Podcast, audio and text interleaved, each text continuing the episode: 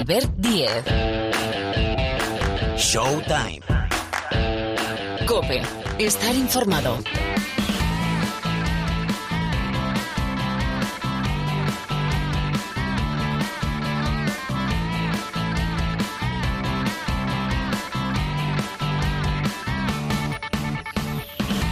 ¿Qué tal? ¿Cómo estáis? Bienvenidos, bienvenidas una semana más, y no en una semana cualquiera, al último programa del curso de Showtime. Vamos a cerrar temporada, que después vienen emociones fuertes, empezando ya no por la pretemporada de los equipos, que también, ya no por el mercado de fichajes que tenemos encima, que también, sino por ese europeo, Eurobasket, con nuestra selección multisede, que chulo chulo, a partir de, bueno, finales de agosto, mes de septiembre. Pero eso ya será para abrir temporada. De momento vamos a poner las notas del curso con ese título. Felicidades al Real Madrid, campeón de la Liga Endesa. Tres años después, el conjunto de Pablo Lasso vuelve a levantar, a ganar un gran título.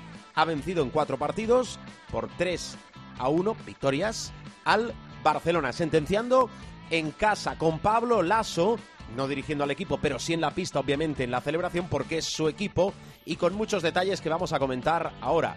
Destaca el título del Real Madrid y destaca la caída. Yo creo que es una caída desde las semifinales de la Euroliga, donde precisamente el Barcelona perdió con el Real Madrid. Ahora, fijaros cómo cambian las dinámicas. ¿eh? Veníamos hablando durante toda la temporada que el Barcelona le tenía tomada la medida al Real Madrid. Bueno, ahora mismo cuatro triunfos del conjunto blanco en los últimos cinco clásicos entre todas las competiciones frente al Barcelona. De eso vamos a hablar, de los movimientos también en la Liga Endesa, que hay muchísimos de la Euroliga, que vamos a tener a uno más de los nuestros, al Valencia, la temporada que viene, un Valencia que estrena entrenador como es Alejandro Alex Mumbro. Ah, y después las notas también, campeón de la NBA, Golden State, los Warriors de Stephen Curry y compañía. Vamos a hablar con Parra y compañía, agua, compañía, agua y con Parra. Tenemos, bueno, llamando a la puerta, pero, pero además es así, ¿eh? depende cuando escuches, ya se habrá producido el draft de la NBA. Bueno, todo esto en una edición casi, casi de bolsillo, pero edición resumen, edición de coleccionista de Showtime. Está Sergio López, Sonido López, como durante todo el curso baloncestístico, aquí Albert Díez al micrófono. Enseguida, la Liga Endesa, las notas del título del Real Madrid, las notas de la temporada y lo que tenemos por delante.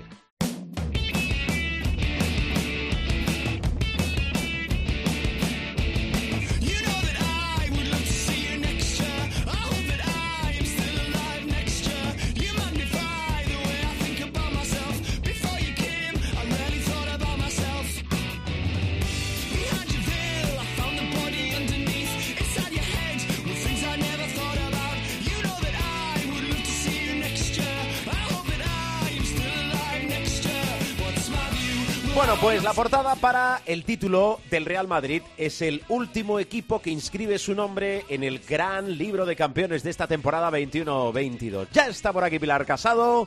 Hola Pilar, ¿qué tal?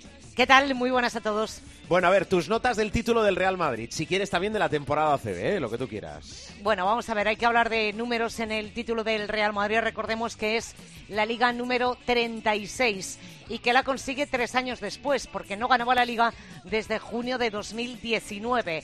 En aquella fase final excepcional de la 19-20 no estuvo en semifinales y en el playoff de la 2021 perdió el título cuando tuvo, por cierto, cancha favorable. Es el segundo título del curso después de la Supercopa.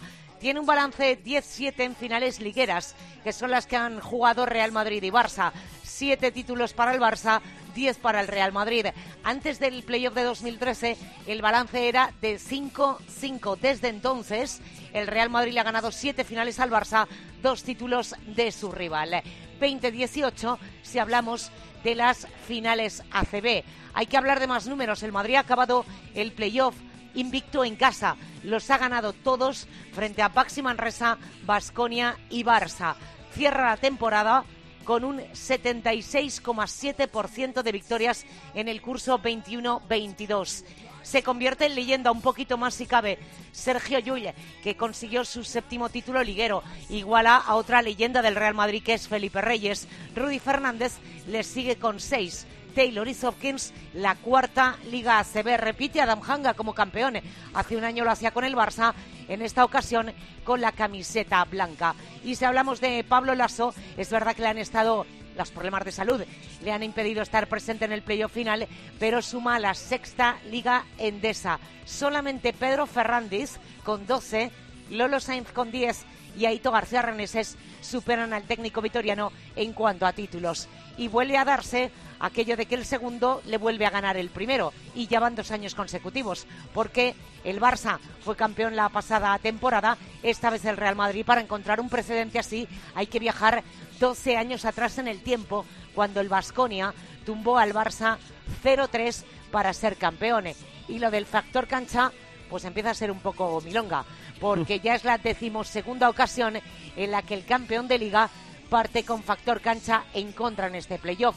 La primera vez ocurrió en otro clásico, allá por 1997, cuando el Barça ganó el título en el quinto 2-3.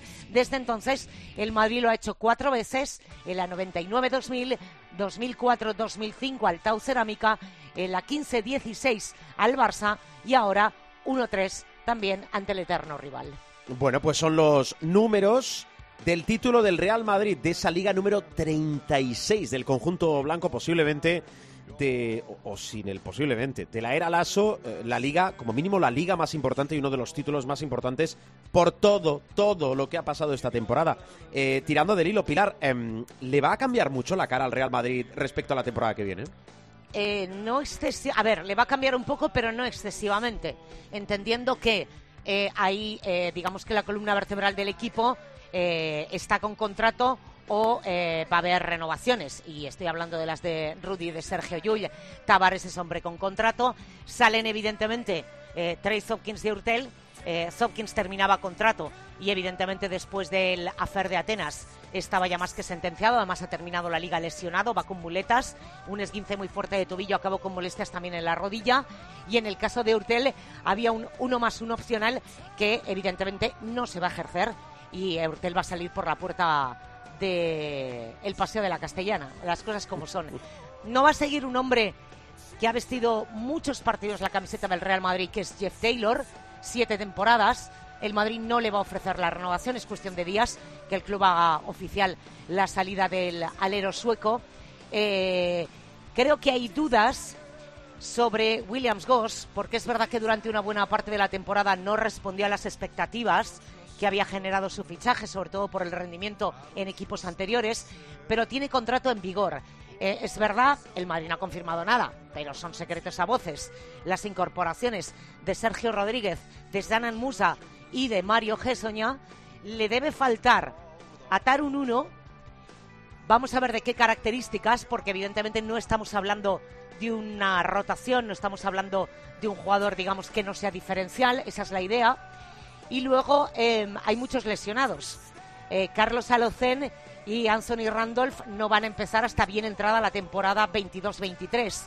En el caso de Carlos Alocen no habrá problemas, digamos, en esperar, en el sentido de que, bueno, pues hay efectivos en el puesto de uno.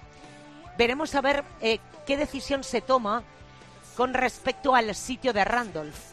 Randolph tiene contrato en vigor, con una rotura del cruzado como la que tiene, lo normal es que el primer trimestre de la liga pues no pueda jugar. Vamos a ver cómo va esa recuperación. La pregunta es si en los meses o para los meses de la próxima temporada que no esté todavía Randolph recuperado, si se opta por eh, tener otro cuatro y fichar uno más.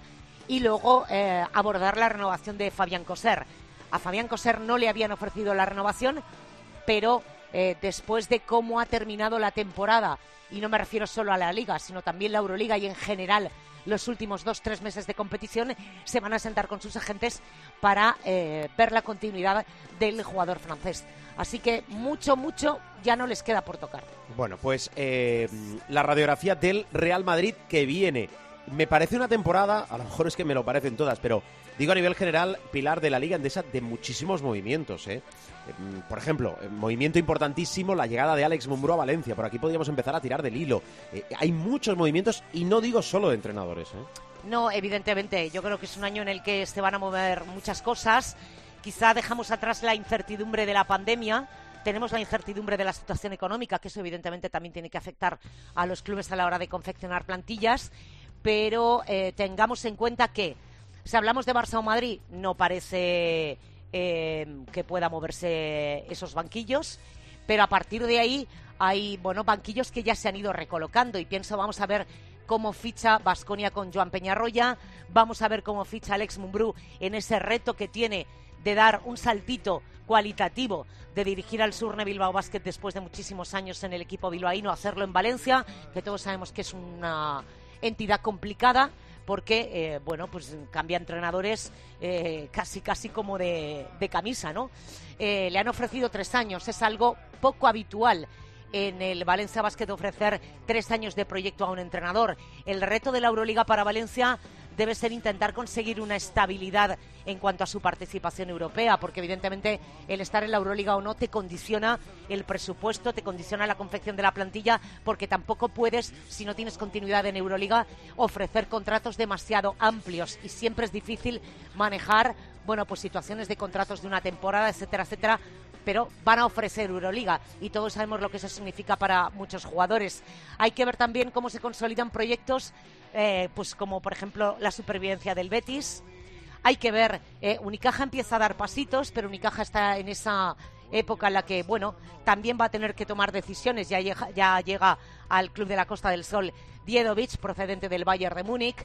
Hay cuatro salidas ya confirmadas en el Lenovo Tenerife, que evidentemente va a salir al mercado porque, eh, bueno, pues esas cuatro bajas, sin ser, digamos, primeros espadas, pero sí que son eh, jugadores importantes en la rotación de Chus Vidorreta.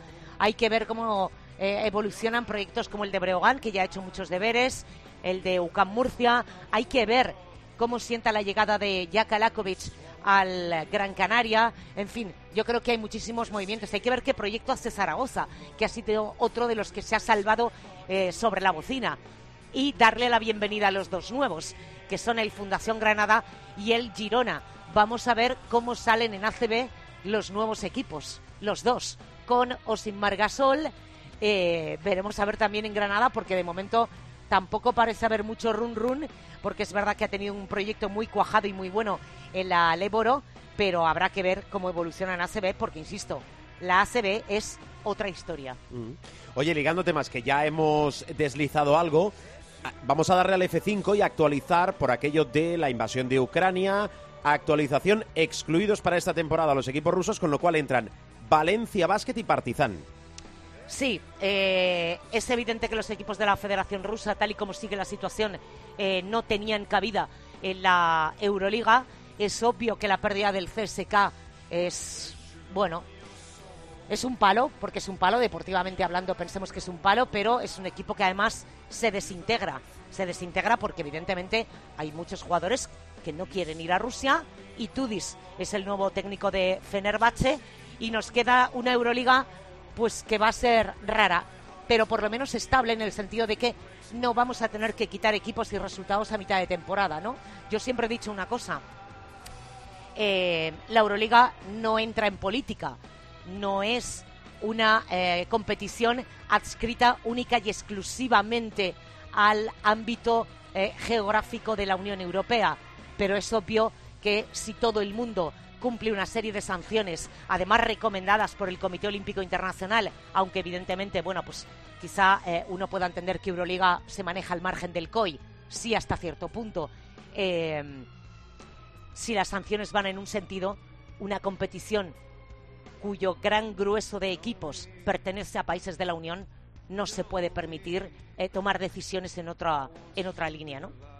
Vamos, a ver el Partizan porque es una de las grandes amenazas a la hora de hacer proyectos y fichar jugadores, porque todos sabemos lo que papá Celco influye, ¿no? Entonces, bueno, sí, te vas a Partizan, te vas a un equipo de Euroliga, te vas a una muy buena ciudad como es Belgrado y además está Papá Obradovic. Entonces, bueno, vamos a ver cómo vas a, vamos a ver cómo va. De momento hay un equipo que se está moviendo y mucho que es el vigente campeón, que es el Anadolu Efes. De momento ya se ha llevado ante Zizic de Tel Aviv a Estambul. Vamos a ver qué ficha Itudis para Fenerbahce o lo que suelta o no suelta Fenerbahce, que también es otra. Y de aquellos jugadores que tenían contrato eh, suspendido o medianamente resuelto con el CSK eh, durante, digamos que el primer eh, envite de sanciones, vamos a ver qué ocurre, ¿no? Porque Vamos a ver qué también pasa, son cosas golosas. Hay que Claro. mirar, hay que mirar a la Virtus. La Virtus pescó en ese totum revolutum de sanciones a Rusia. Vamos a ver qué pasa con lo que pescó. Bueno, añado a Wild, a, perdón, a, eh, perdón, ¿qué digo yo? A Bill Clyburn en eh, Anadolu Sí, Efes, sí. es otro de los fichajes importantes. No, yo creo que la gran duda de la Anadolu Efes es la misma de siempre. Y es si Vasily Misic va a seguir en Estambul o se va a pirar ya. Porque hablamos de que se pira, se pira y se pira. Pero pues nunca vamos se a pira. esperar a- pero nunca se pira. Vamos a esperar Claro. a final de julio, ¿no? O sea, a principios de julio, cuando se abra el mercado de agentes libres en la NBA, si efectivamente se pira o no se pira. Bueno, oye, ¿y el verano de nuestras selecciones qué? Bueno, pues es un verano, eh, el de la femenina no hay verano. Se ha hecho una gira eh, con Miguel Méndez para ir rodando a una selección que se tiene que compactar, que tiene que competir y que tiene que crecer. Las citas de la masculina empiezan el próximo lunes. El lunes 27 se concentra Sergio Scariolo más los 15 jugadores junto con Tyson Pérez, que ha estado inédito, pero es un hombre que eh, recuperado tiene que formar parte, evidentemente, de esa selección de ventanas. Eh, se concentran el lunes, digo, porque tiene una triplecita. El uno es Macedonia del Norte, después nos tenemos que enfrentar a Georgia en Tbilisi el día 4 y el día 7 estar en Riga porque nos quedó de la ventana de febrero, nos quedó un partido pendiente con Ucrania, que fue justo cuando estalló la guerra y ese partido se va a jugar en Riga. España ya está clasificada para la segunda tanda de ventanas, pero hay que seguir sumando, porque cuantas más victorias arrastres de la primera, más cómodo o más tranquilo puedes ir en la segunda, que la segunda ya es otra historia. Y eso eh, se va a empezar a jugar la próxima semana. Después vendrá unos cuantos días de vacaciones y si no me bailan las fechas, alrededor del 5 de agosto tiene que ser la segunda concentración para la primera ventana de la segunda fase clasificatoria de la Copa del Mundo de 2023. Vamos a jugar un partido en casa y uno fuera. Vamos a jugar en Pamplona el que se juegue en casa. No tenemos, no, sabemos todavía contra quién y después viajar fuera y a partir de ahí, en principio, a Tbilisi, a Georgia, a jugar la primera fase del Eurobásquet de 2022, que realmente era el del 2021. Pero como los Juegos Olímpicos se movieron, este Eurobásquet se movió al 22. Bueno, es una hoja de ruta que tenéis que tener muy clara. ¿Te vas de vacaciones casado? Aún no. Todavía no. Spain is Spain. Spain is Spain, ¿qué, qué quiere decir Spain is Spain? Spain is Spain, que la semana que viene habrá que trabajar. Spain. Spain, vale, pues nada, con, con Spain, todos con Spain. Spain y la Window. Vale. La Window y Spain. Cuídate, Pilar, feliz verano. Es lo que pasa ya a 23 de junio, que las cabezas están muy mal. Eso de que no, se acaba la temporada. En realidad las temporadas casi es que no se acaban, se enlazan. No se Ya, acaban. pero ahora, pero ahora ya pocos partidos vamos a tener y nos vamos a aburrir. Bueno. Pues nada, Pilar, feliz verano, un beso, gracias por todo. A la paz de Dios, ¿eh? Adiós.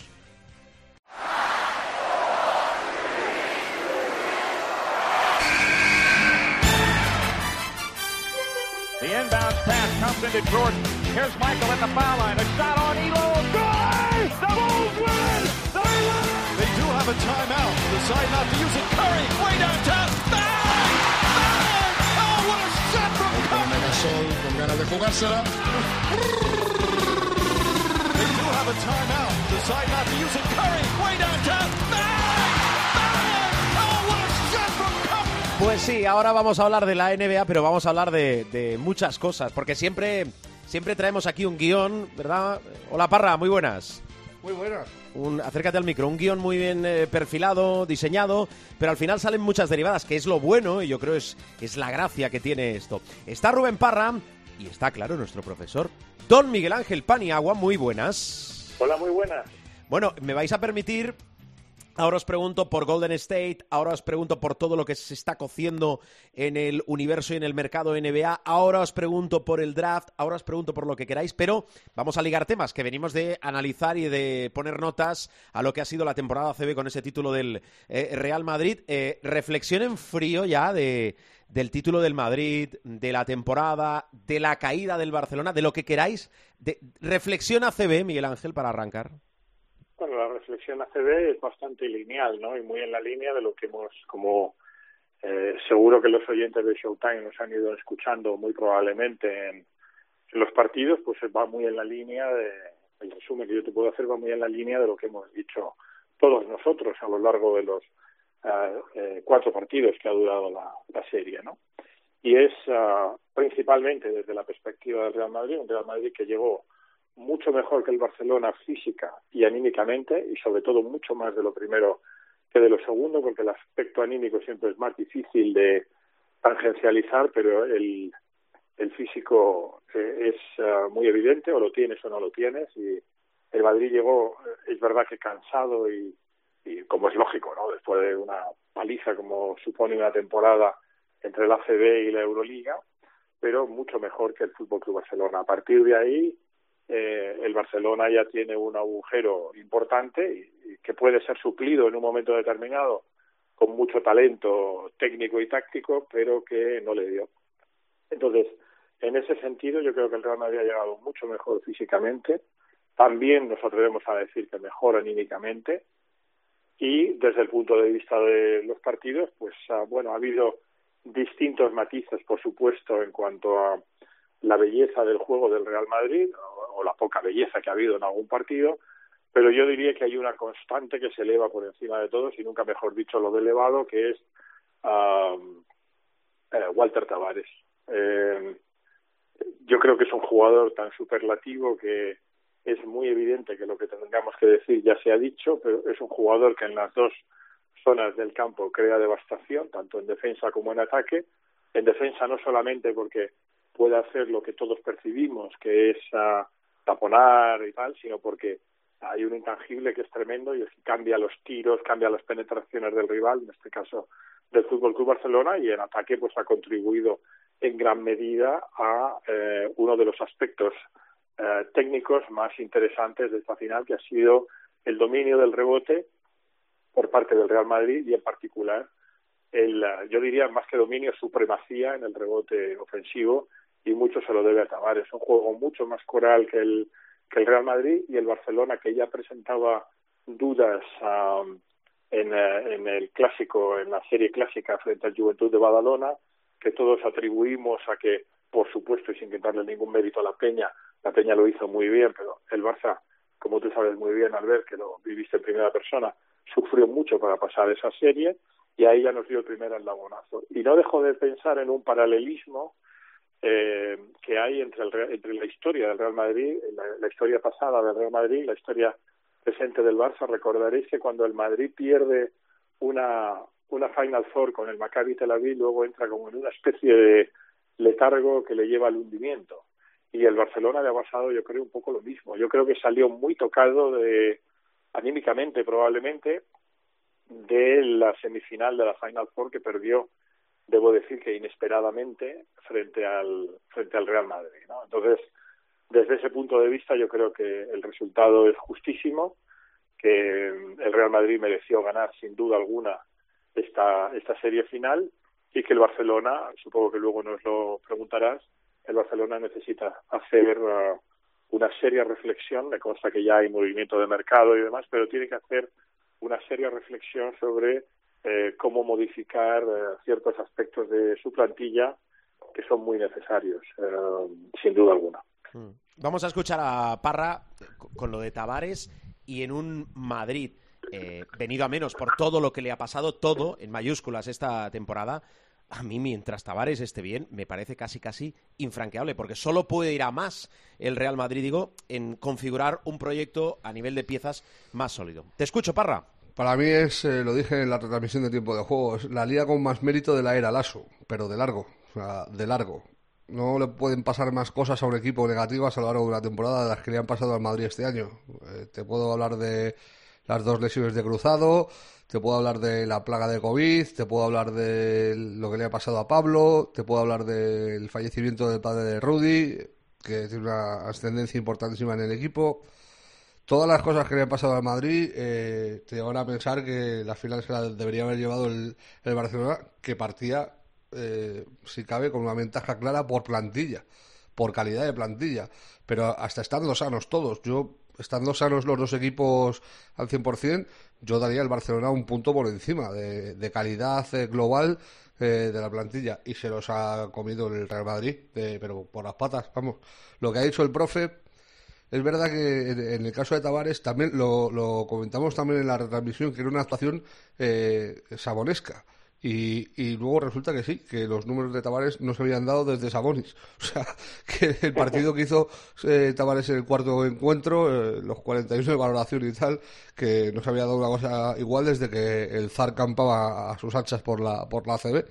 Eh, dice el profe, Tavares se suma mucho, tal, intangibles, y es verdad, son intangibles, pero visualmente son visibles. Porque eh, tú veías los partidos, hemos visto a, a Brandon Davis darse la vuelta dentro de la zona al entrar debajo de canasta después de ver a Tavares. O sea, frenarse en seco, darse la vuelta y doblar el balón fuera de yo, o sea, con este tío no quiero nada. ¿sabes? Y, y le ha pasado a Brandon Davis, le ha pasado a Galates, le ha pasado, o sea, la, la acción de ir a penetrar a canasta, ver al cabo verdiano y decir hasta luego Lucas, yo me largo de aquí, eh, le ha pasado yo creo a, a casi todos los jugadores de Barcelona. Si cabe lo mismo, a lo mejor el único que se ha atrevido ha sido Mirotic. Eh, pero casi siempre también con ventaja porque Tavares eh, venía de hacer una ayuda, eh, de hacer un cambio tal y, y- y con todo y con eso dejó también al final una imagen de Tavares poniendo una chapa por detrás a Mirotic bastante curiosa en el último encuentro. Para los de Lasso pues todos son parabienes. Eh, para mí es un título que hace tres meses, cuando estaba en la crisis más absoluta, era impensable. Eh, y se ha levantado y decía Yul, no, estamos requete fundidos, tenías que vernos cómo estamos en el vestuario, lo que tú quieras, monstruo. Pero eh, en la cancha no se ha notado. O sea, en la cancha el Madrid eh, defensivamente se ha comido al Barcelona. Puede que se haya notado el cansancio en el porcentaje de tiro de los blancos, que efectivamente no ha sido muy brillante, pues yo diría que casi ningún encuentro. Eh, quizá en el primero sí, pero en el resto eh, en los porcentajes de tiro de- del Real Madrid han sido bastante malos y en el último partido concretamente, eh, quitando el acierto de Tavares y en la segunda parte el acierto de, eh, de Coser, eh, el resto del equipo tuvo serios problemas en el tiro. Lo que pasa que defensivamente aficionaron al Barcelona y luego eh, la, superioridad en el, en el rebote ofensivo. eh, eh, lo hablábamos en los últimos dos partidos. El Madrid hubo momentos en los que estaba tirando 20 tiros más que el Barcelona.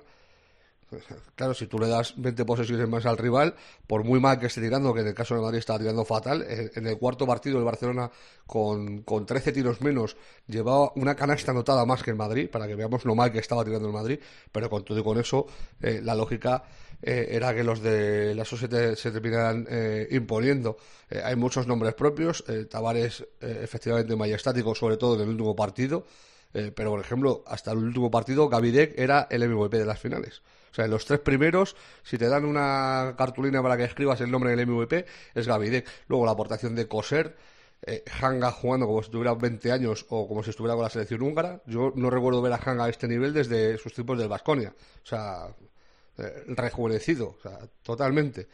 Y, y por parte del Barcelona, eh, desde el punto de vista de eh, Curé, estoy muy con el profe. O sea, desconexión total y absoluta desde, diría, la, la derrota con el Madrid en, en la Final Four, que yo volví a ver ese partido porque no encontraba lógica a la victoria del Madrid y después de volver a verlo seguí sin encontrarla. O sea, es un partido que de 10 veces 8 te lo tiene que ganar el Barça porque mm, parece mejor, parece que está mejor en el partido, que controla más el tempo, controla más el tiro, controla más todo, pero al final por, por cojines eh, el Madrid eh, se, viene arriba y termina ganándote. Y a partir de ahí hemos visto sufrir al Barcelona en la primera ronda de playoff, hemos visto al Barcelona sufrir en la segunda ronda de playoff. El Madrid llega 5-0 a la final.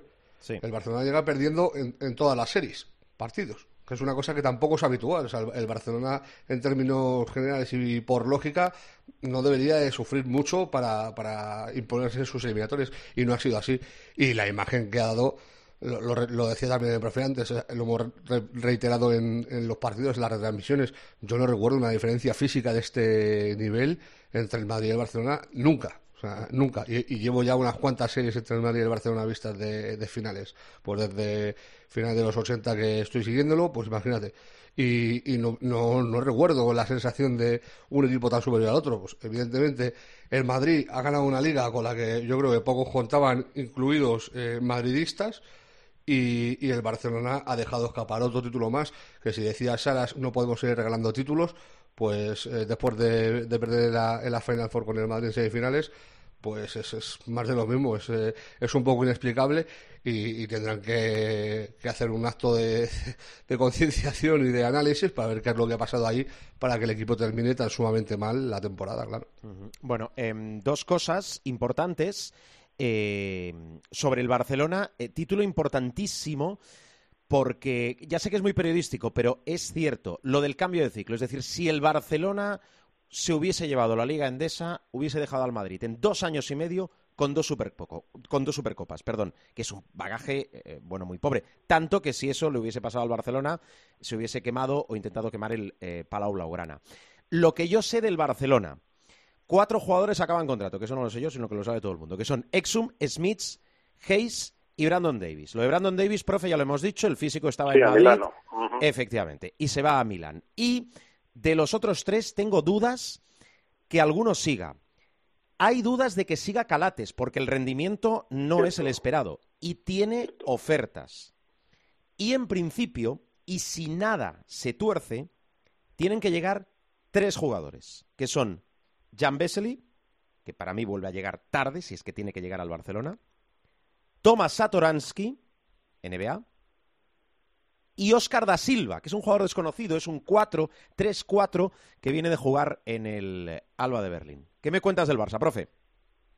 Bueno, que ha dado en el clavo, es decir, hay una conexión checa ahí con Sato y, y con Vesely. Es verdad que Vesely eh, llega, como tú dices, quizá un pelín tarde, pero bueno, nunca es tarde si la dicha es buena. Vesely ha sufrido dos lesiones muy graves en Turquía, pero se ha recuperado muy bien y creo que es un jugador eh, que le da una adición de versatilidad a un Barcelona que ya es muy versátil de por sí, con jugadores como Mirotic y demás, que va a ser muy importante. Y Sato, la verdad es que es uno de los eh, potenciales grandes bases para, para Europa. Tiene una, le, le conocemos muy bien por su pasado ACB, por su estancia, eh, hombre, un poquito más oscura en la NBA, pero a nivel ACB, a nivel Euroliga, es un jugador superlativo, ¿no? Eh, O sea, esos, esos eh, tres fichajes que tú has dicho, y yo creo que los dos importantes, porque el tercer jugador citado es un, ah, es un prospecto, ¿no? Es un jugador más a futuro, pero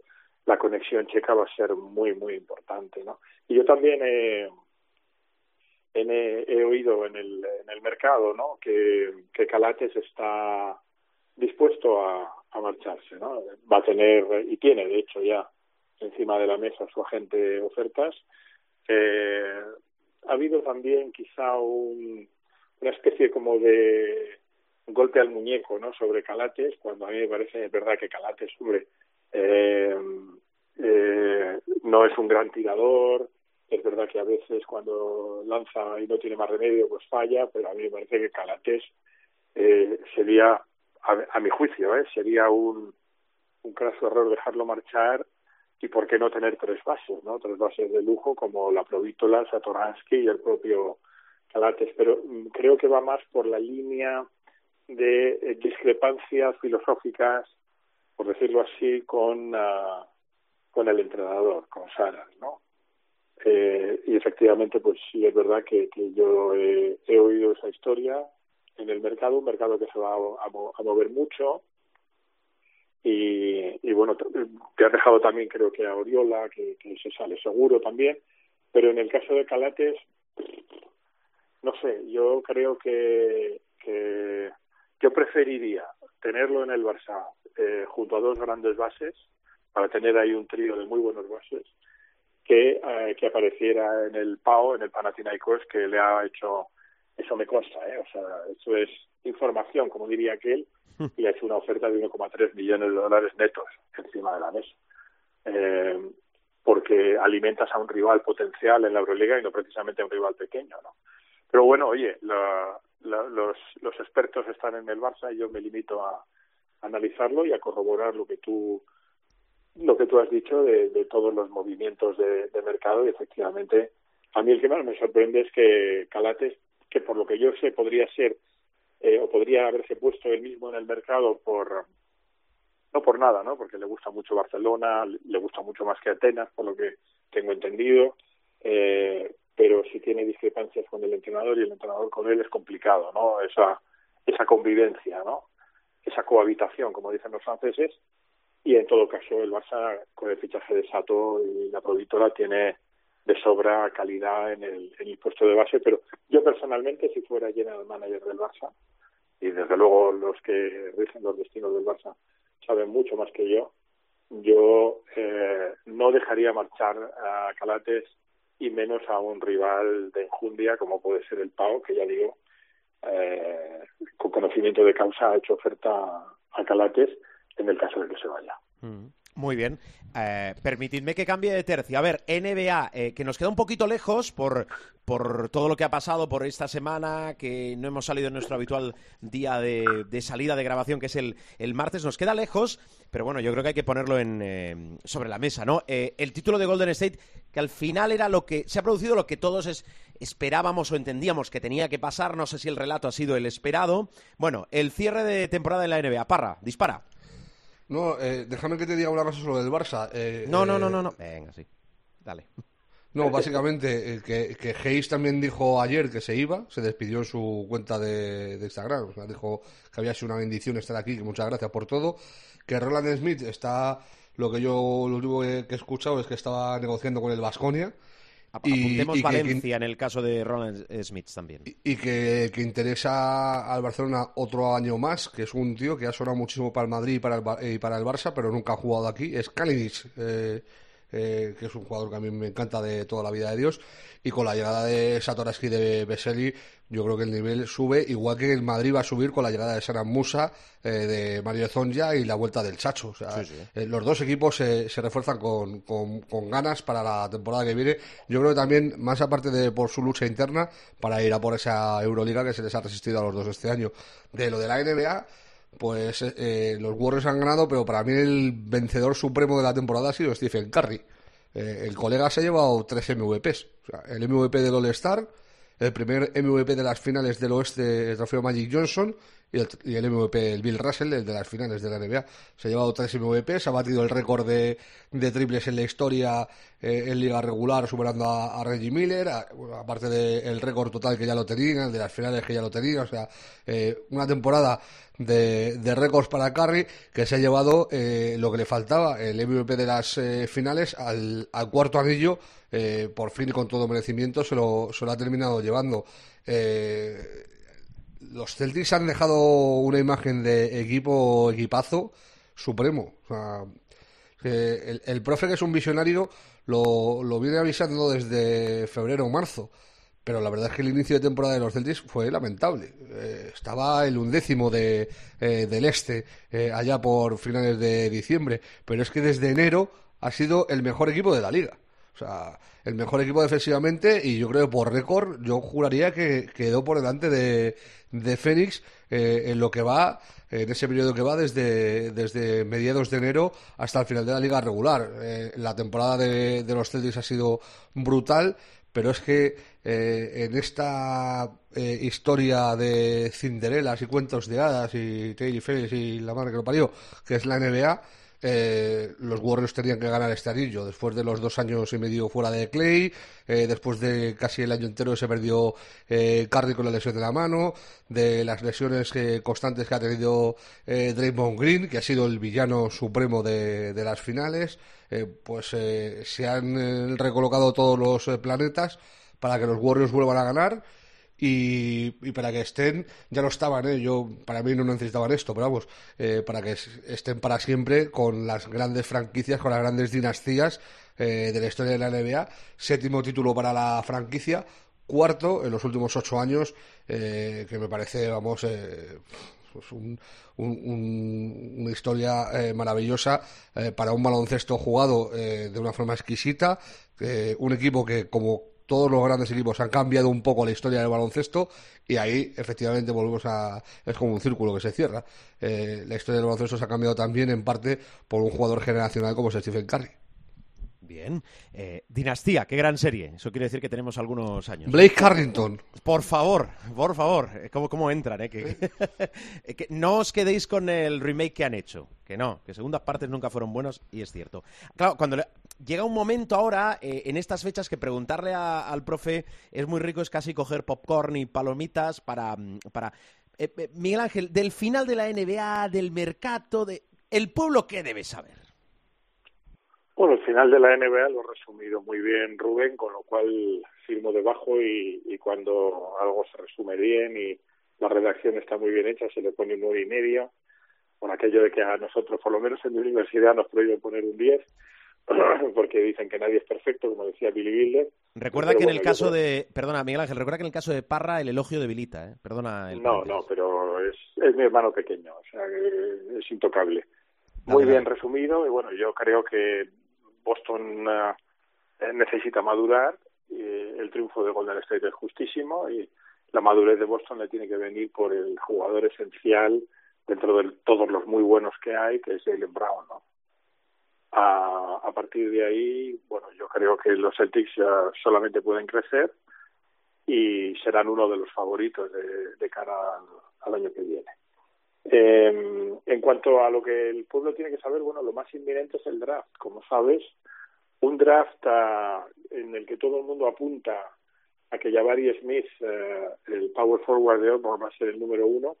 Yo sigo pensando que si yo fuera Orlando, eh, cogería a Pablo Banquero, el chico de Duke, eh, también power forward pivot, eh, y va a estar ahí en el, 1-2-3 se va a mover con Jabari Smith, Pablo Banquero y el, uh, el, un jugador que es inquietante en el sentido de hasta dónde va a poder llegar eh, con un físico, ya lo ha descrito alguna vez Rubén, eh, con un físico curioso porque es delgadísimo y tal, que es el, el chaval de Gonzaga, Chet Holmgren, ¿no?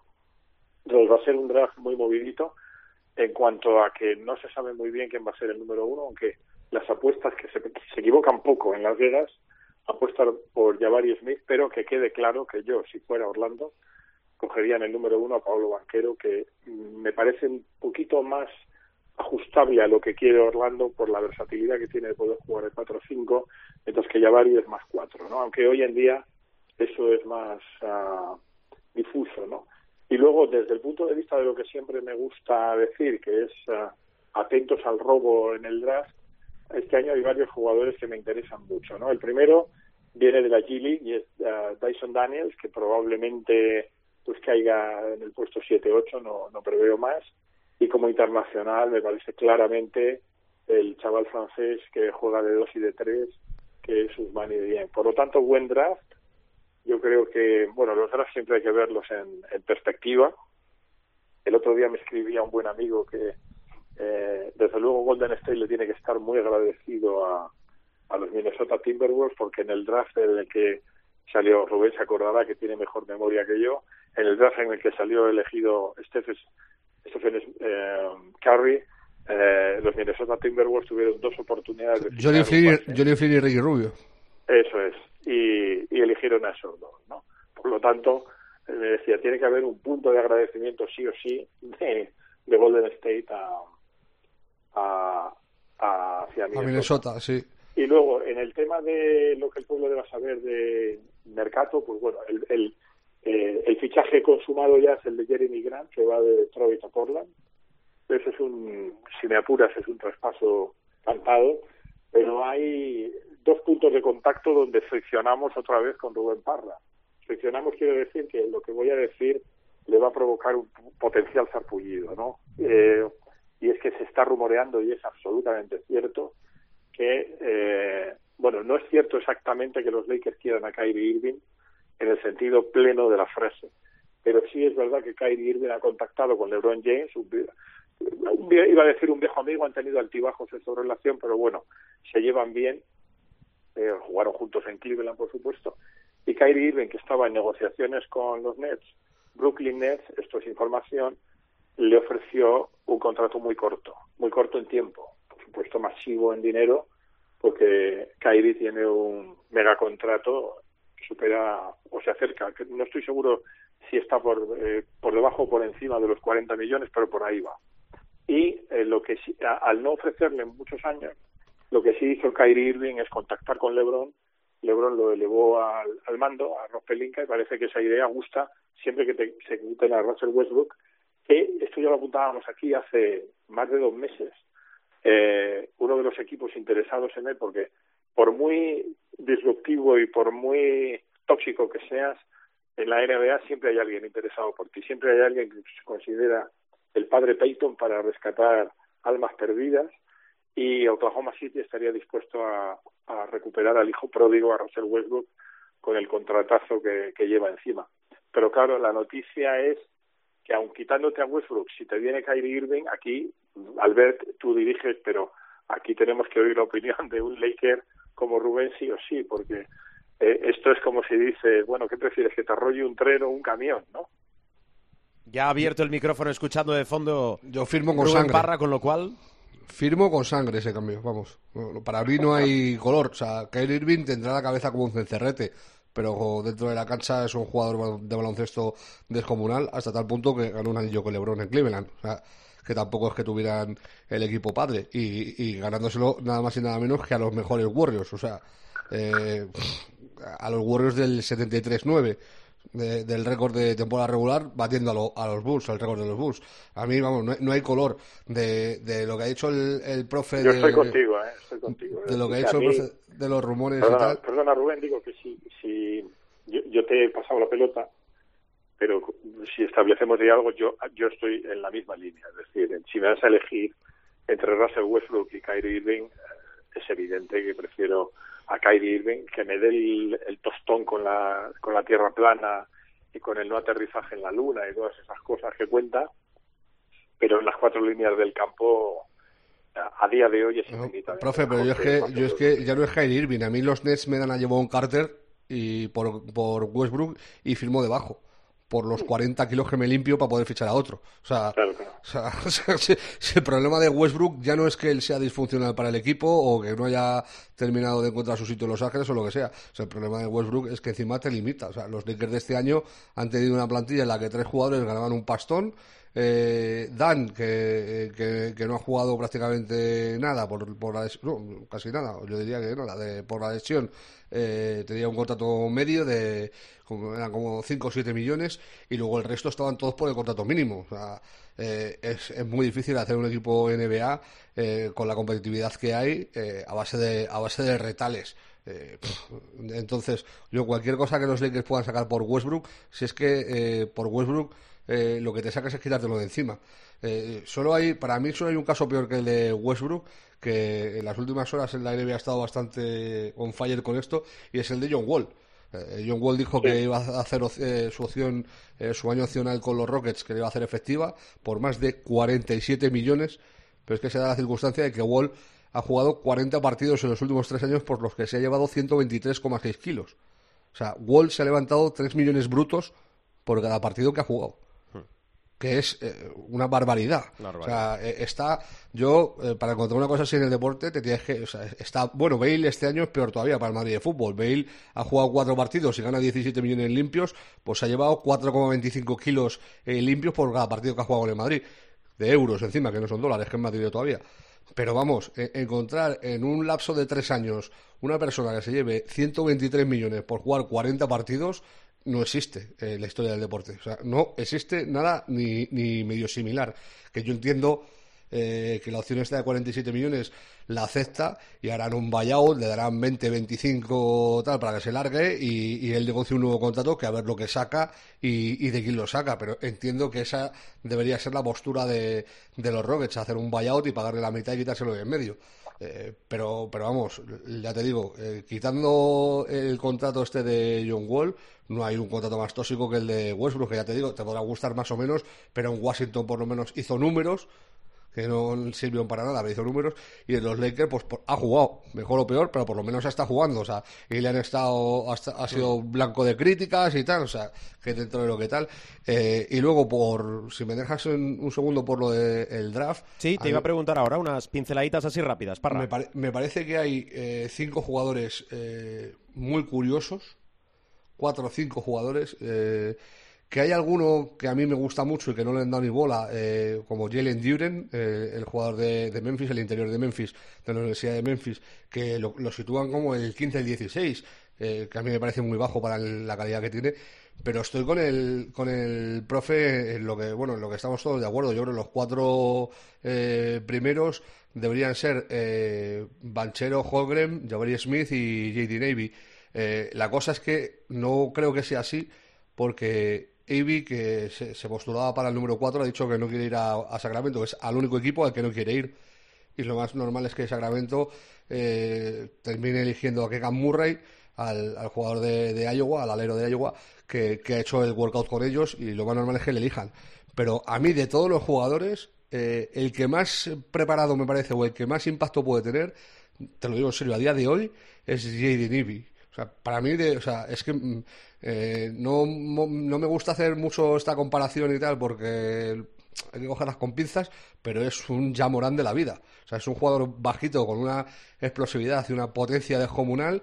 eh, y el tema es si, si a los Orlando Magic les triunfa más tener a Jabari Smith, eh, si les convendría más tener a, a Banchero, a Holgren o al propio Ivy. Eh, ahí ya eh, depende las necesidades de, de cada equipo y lo que quieran elegir. Yo con Jabari Smith no tengo mucha duda de que va a ser un jugador fiable y de muy buen nivel en la NBA. De Banchero, tres cuartas de lo mismo. Y de Chet Holgren tengo la gran incógnita. Para mí es la gran incógnita de este draft porque es el jugador más raro de todos. O sea, es, eh, un unicornio, o sea, le, le llaman así. Un siete pies que tira de tres, que tiene una movilidad lateral eh, muy alta para lo alto que es, porque es muy delgado, que tiene un timing de, de salto para los tapones eh, magnífico. Pero es que, eh, lo dije en una ocasión, me recuerda tanto al físico de Bargnani que me da un mal rollo que, que tira para atrás. Yo es que cualquier cosa que se parezca a Bargnani, eh, me- habrá alguno que diga, joder, eh, Pau Gasol cuando fue a la NBA eh, era más o menos igual. Bueno, eh, sí, Pau también era muy delgadito, muy tal, pero lo de, lo de Holmgren es excesivo, o sea, es delgado hasta el exceso. Y un jugador tan alto, eh, con tan poca masa muscular, y a mí me, me deja dudas por, por lo físico, más si cabe, recordando eh, lo que ha pasado con Sion, Sion Williamson, que parecía que iba a ser un jugador eh, generacional y de momento eh, ha pasado desapercibido porque ha estado lesionado más que, que jugando en lo que lleva de profesional.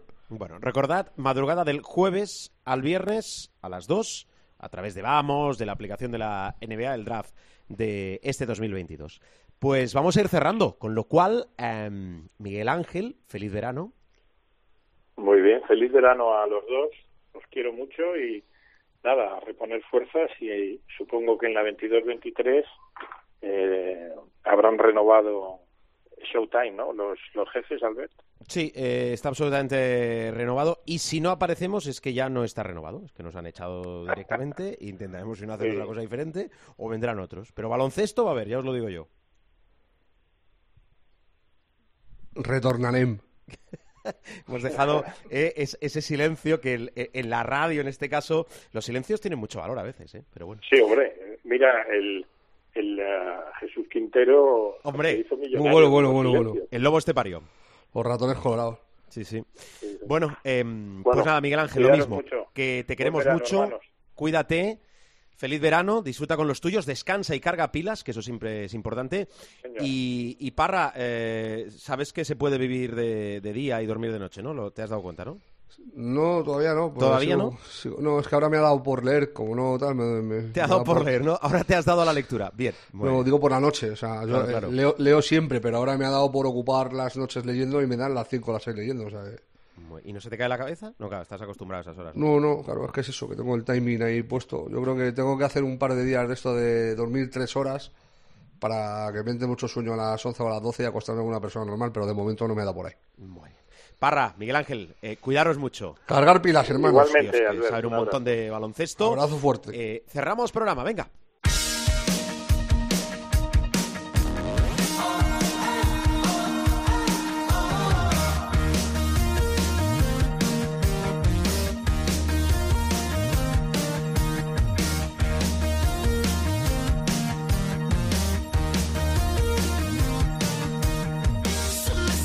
Venimos comentando durante todo el programa. El básquet Girona es nuevo equipo ACB. Acompaña al Covirán Granada en esta aventura en la Liga Endesa. Por el camino el Movistar Estudiantes, que hablando de acompañar, nos ha acompañado, bueno, durante toda esta temporada para disfrutar, entiendo que lo habéis hecho muchísimo vosotros, de el diario de un jugador de la Liga Alep. Agradeciendo muchísimo a todos, primero al Estu como club, y a todos los jugadores que pues han querido hacer este guiño para explicarnos cómo es una temporada desde la perspectiva de un jugador profesional, en este caso en la Liga LEP, para un club histórico. No ha podido ser y cerramos temporada también con el diario hoy de Javi Beirán. Buenas, ¿cómo estáis? Hoy estoy aquí para hablar en el último audio de la temporada. No es el audio soñado ni deseado, pero bueno, hay que dar la cara y os voy a contar un poco cómo fue este fin de semana. Eh, llegamos a Girona el, viernes y el sábado jugamos contra Palencia, que nos había ganado los dos partidos. Y creo que hicimos uno de los mejores partidos de la temporada. Lo preparamos muy bien, nos salió prácticamente toda la perfección y desde el principio pues pudimos estar acertados, con buen ritmo, con buena dinámica y con la afición a nuestro lado, que también es más fácil. Era un viaje largo eh, y difícil para, pues, por el coste de los billetes y por la, por la distancia para los aficionados, pero bueno, aún así respondieron y llenaron un, una grada que, que, nos vino muy bien los dos días. Eh, y luego, bueno, menos de 24 horas para preparar la final. Al final, eh, las finales son un poco cara cruz, eh, todo se decide en pequeños detalles, en el, en el acierto. Y bueno, tuvimos poco acierto, metimos 60 puntos, fallamos en el último cuarto algún tiro libre de más. Y en los dos últimos ataques, más o menos, cuando quedaba un minuto, pues perdimos un balón y, y nos metieron un tapón. Entonces, bueno, al final lo que te digo, después de ir remontando 15 puntos, 10 puntos, tuvimos opciones, tuvimos opciones, nos pusimos a dos, a cuatro, pero no supimos alcanzar ese, ese empate y, y, ponerles un poco nerviosos. Y bueno, vivimos un ambiente hostil, eh, bonito a la vez, porque el Fontallao estaba llenísimo, animaron sin parar, hacía muchísimo calor, pero bueno, se llevaron una final, se llevaron el ascenso y, y no conseguimos el objetivo. Lógicamente ha sido un palo, palo duro, un palo difícil. Eh, porque bueno, queríamos subir, lo habíamos dejado para el final porque durante la temporada no fuimos capaces, Granada fue mejor. Y al final en el cara cruz con Girona, pues ellos consiguieron eh, la victoria. Así que nada, felicitar a, Girona, al Vázquez Girona por ese ascenso, dar las gracias de corazón a, la afición, a la demencia que, que, se volcó con nosotros. Eran muchos menos, pero se les oía igual o más. Y, y decirles que el Estu volverá.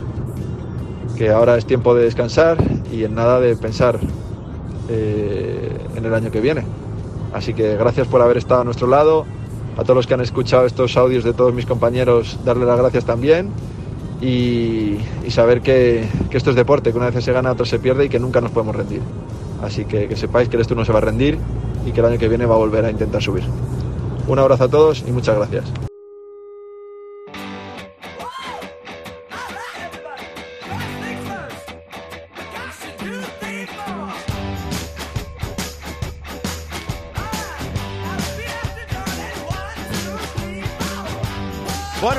Bajamos la persiana del capítulo de esta semana, insisto, el último de la temporada, con lo cual, si queréis disfrutar de todos los programas, ah, es que dijeron en la entrevista Pau Gasol que está, vais a www.cope.es, www.cope.es, buscáis el espacio de Showtime y allí nos podéis, como siempre, también a través de las principales o de los principales portales de descarga, escuchar y descargar, descargar y escuchar para revisar y repasar lo que ha sido un, un año, una temporada intensa, ¿eh? El último nombre que hemos escrito dentro del libro de campeones, el del eh, Real Madrid. Deciros que, bueno, que gracias, en mayúsculas, por aguantarnos, por escucharnos, por seguirnos durante toda la temporada y sobre todo lo hemos reiterado durante la pandemia, hacemos mucha incidencia. Tened prudencia, que os queremos a todos y a todas de vuelta para empezar un nuevo curso baloncestístico. Con lo cual, gracias en mayúsculas y que el baloncesto os acompañe.